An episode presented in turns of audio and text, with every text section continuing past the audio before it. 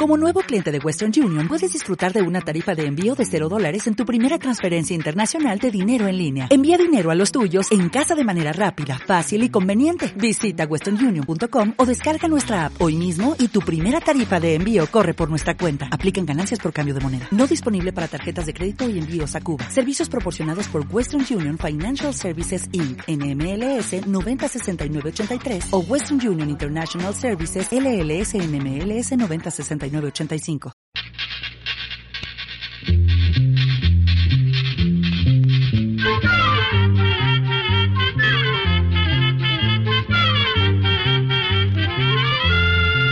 Llegó pa' todo, llegó la escuela, llegó la escuela llegó por radio.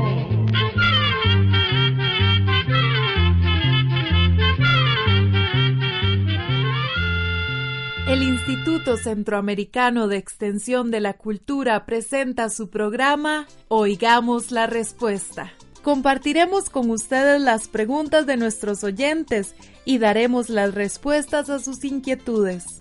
Mándenos sus preguntas al apartado 2948-1000 San José, Costa Rica. También puede enviarnos sus preguntas al correo electrónico isq.org o encuéntrenos en Facebook como Oigamos la Respuesta. O llámenos por teléfono, código de área 506, número 2225-5338 o 22 25 54 38. ¿Qué tal? ¿Cómo están todos? Nosotros en el Instituto Centroamericano de Extensión de la Cultura ICQ, muy contentos de compartir con ustedes un nuevo espacio de Oigamos la respuesta. Un gran placer contar con su sintonía. Comprender lo comprensible es un derecho humano. Ese es nuestro lema. La primera pregunta del programa de hoy nos la envía el señor Romel Araya Martínez, quien nos llamó por teléfono desde la ciudad de San José, Costa Rica. Dice así, ¿qué es el manuscrito 512 que habla de un misterioso tesoro que se encuentra en el Amazonas? Oigamos la respuesta. El manuscrito 512 es un documento que actualmente se conserva en la Biblioteca Nacional de Río de Janeiro, en Brasil. Fue escrito hace unos 260 años en la época de la colonia portuguesa. Fue descubierto en 1839 y se entregó al Instituto Histórico y Geográfico brasileño. A la hora de archivarlo, los encargados le asignaron el número 512 y de ahí que se conozca con este nombre. Este documento está escrito en idioma portugués, consta de 10 páginas, en él se narran las experiencias vividas por unos aventureros portugueses conocidos como bandeirantes, quienes se adentraron por unas zonas deshabitadas y selváticas de Brasil. En el documento no se mencionan los nombres de las personas que realizaron la expedición, pero se habla de una ciudad con impresionantes construcciones parecidas a las de algunas civilizaciones antiguas y también de ricos yacimientos de minerales. A través del tiempo se hicieron varias expediciones tratando de buscar esa supuesta ciudad perdida, pero no se encontró. Sin embargo, esto dio lugar a que surgieran muchos relatos, nacidos de la imaginación o fantasía de la gente. Centroamérica unida por el pentagrama. Vamos a la música. Allá en el campo es la canción que vamos a escuchar del artista Dorindo Cárdenas de Panamá. Que la disfruten.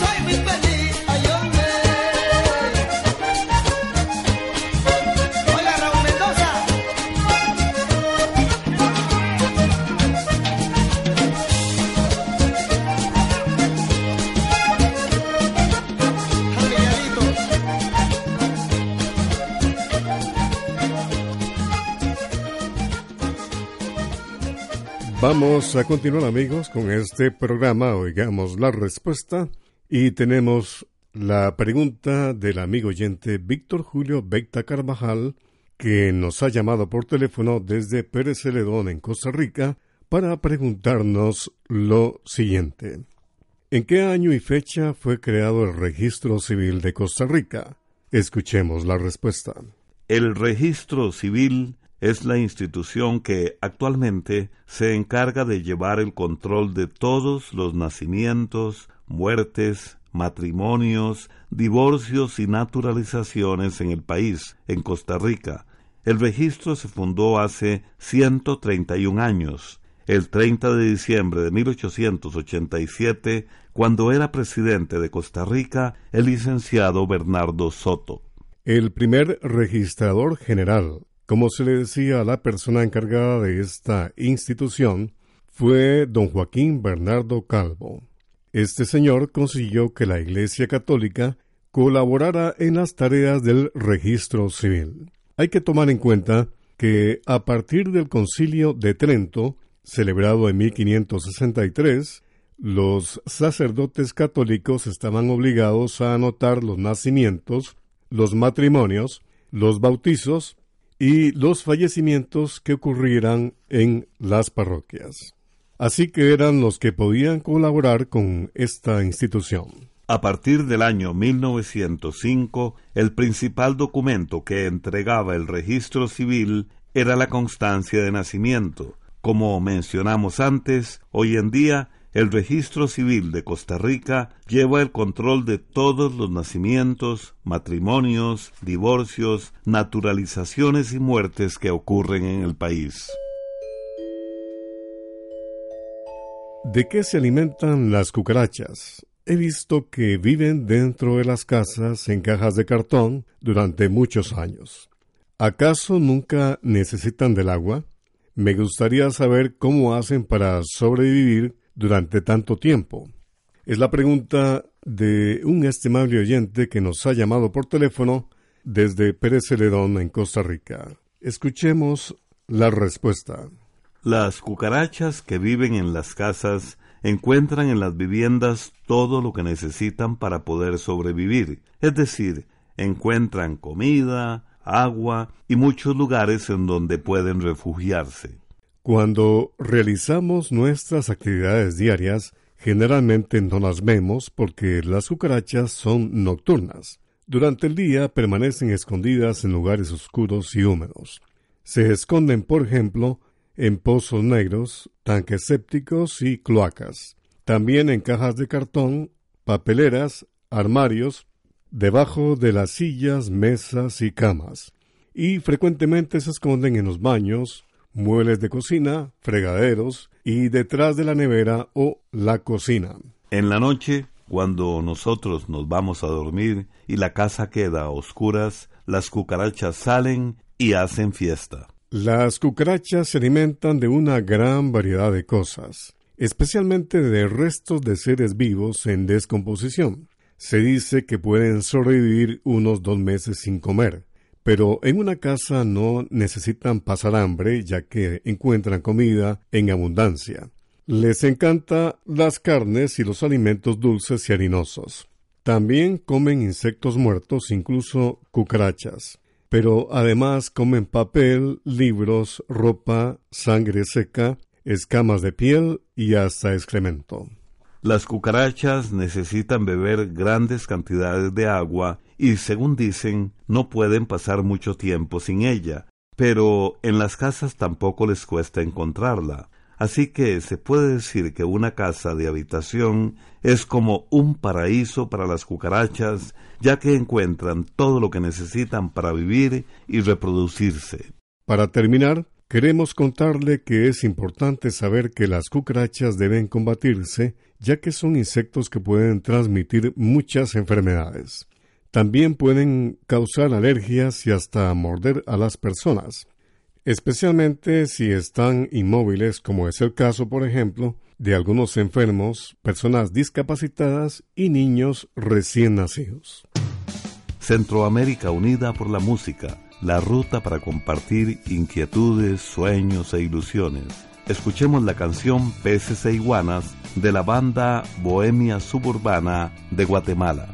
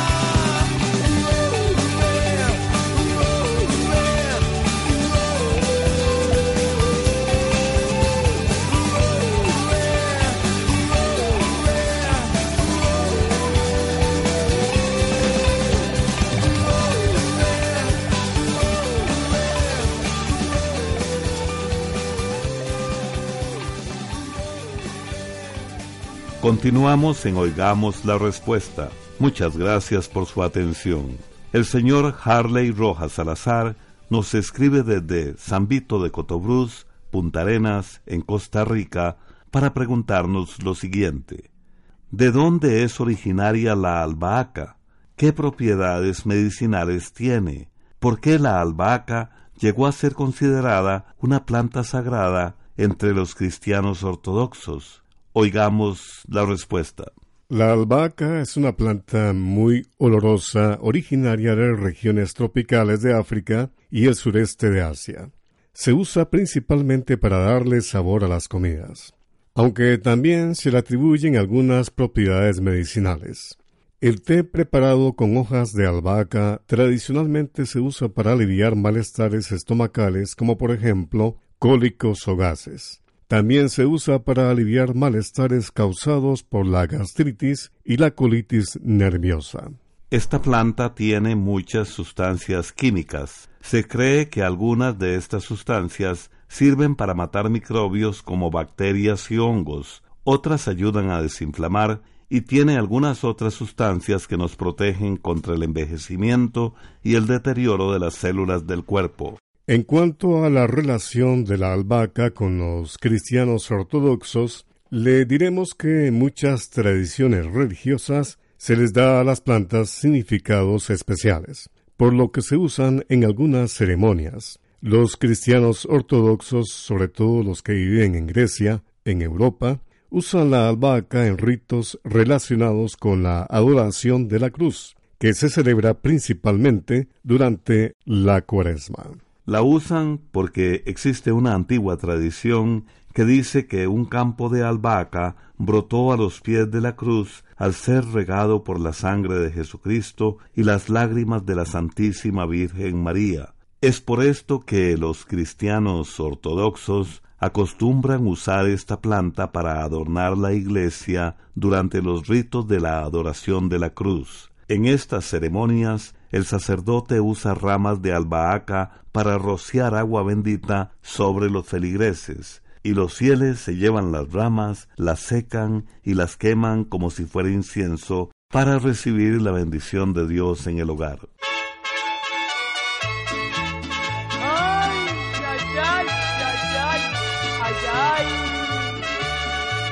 Vio mi prieto, te lo dije.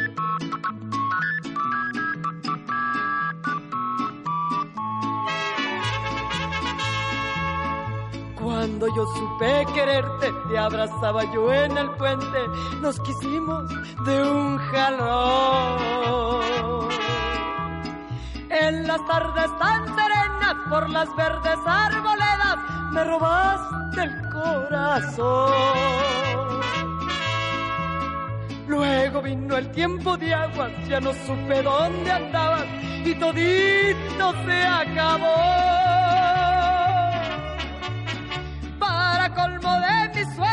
Creciendo la corriente y hasta el puente se rompió. El puente roto le llamo yo a tu cariño que se rajó. Así dejaste mi corazón hecho pedazos con tu traición. Ay, ay, ay, ay, ay, ay,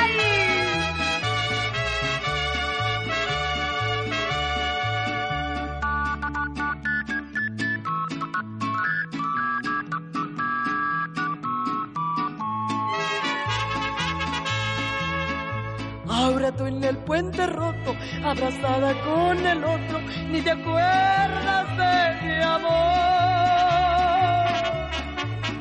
Porque así son las mujeres, cuando el hombre más las quiere, siempre pagan con traición. El puente roto le llamo yo a tu cariño que se rajó. Así dejaste mi corazón hecho pedazos con tu traición. Ahora tú en el puente roto, abrazada con el otro, ni te acuerdas de mi amor. porque así son las mujeres cuando el hombre más las quiere siempre pagan con traición. Ay, ay. Les estamos transmitiendo Oigamos la Respuesta, el programa con 54 años de tradición. Tengo plantado tomate y lo está atacando la mosca blanca. ¿Con qué puedo fumigar para que el problema no se repita? Es la pregunta de la señora Flor Juárez Zúñiga, que nos llama por teléfono desde Curime, Nicoya, Guanacaste. Escuchemos la respuesta. Muchas gracias por su pregunta, doña Flor. Le vamos a decir que la llamada mosca blanca es una plaga que causa muchos daños en los cultivos. Este insecto chupa savia de las plantas y al hacerlo les inyecta microbios de los llamados virus. Entonces las plantas dejan de crecer y muchos de sus frutos se quedan verdes y de tamaño pequeño, pues no maduran. Esta plaga es muy difícil de combatir. Para hacerlo hay que usar varios métodos al mismo tiempo.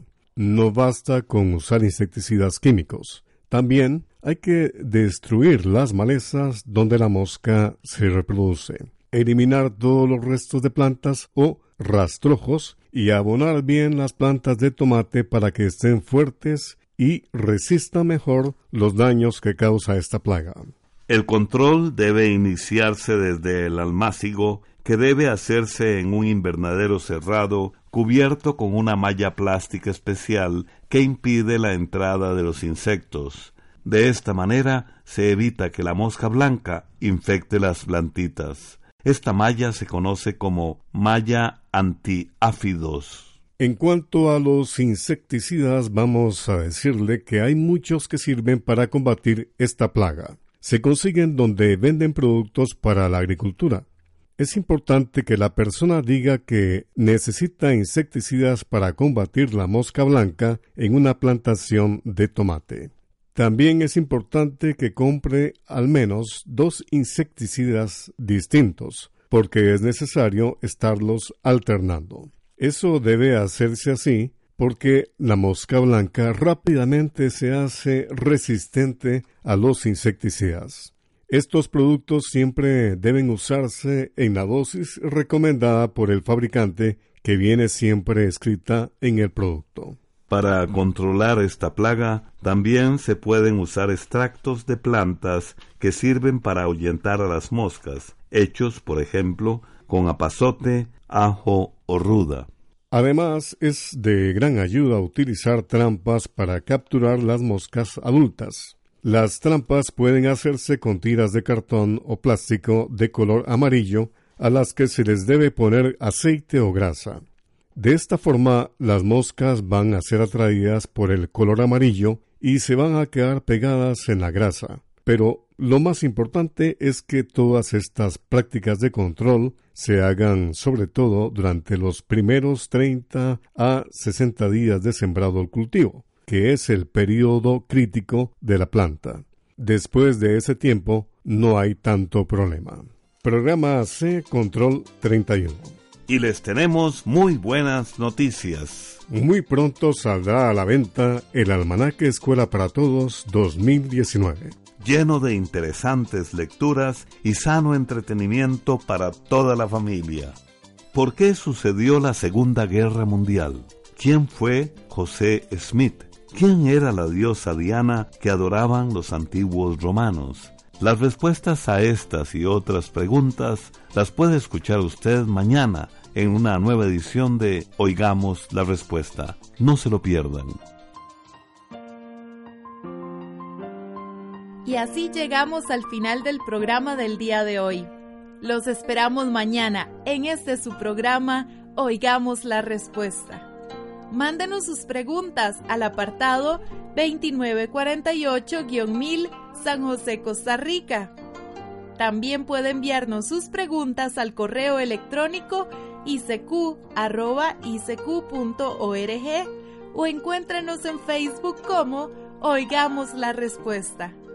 O llámenos por teléfono, código de área 506, número 2225-5338 o 2225 5438.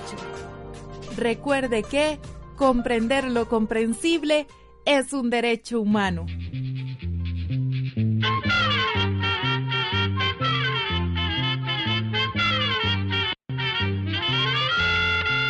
Llegó el momento de despedirnos. Se va a la escuela, se va cantando.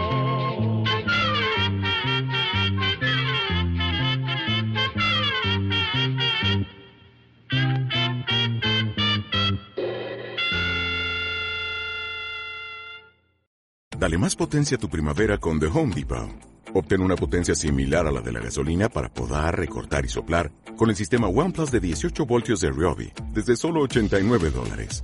Potencia para podar un tercio de un acre con una carga. Potencia para recortar el césped que dura hasta dos horas. Y fuerza de soplado de 110 millas por hora.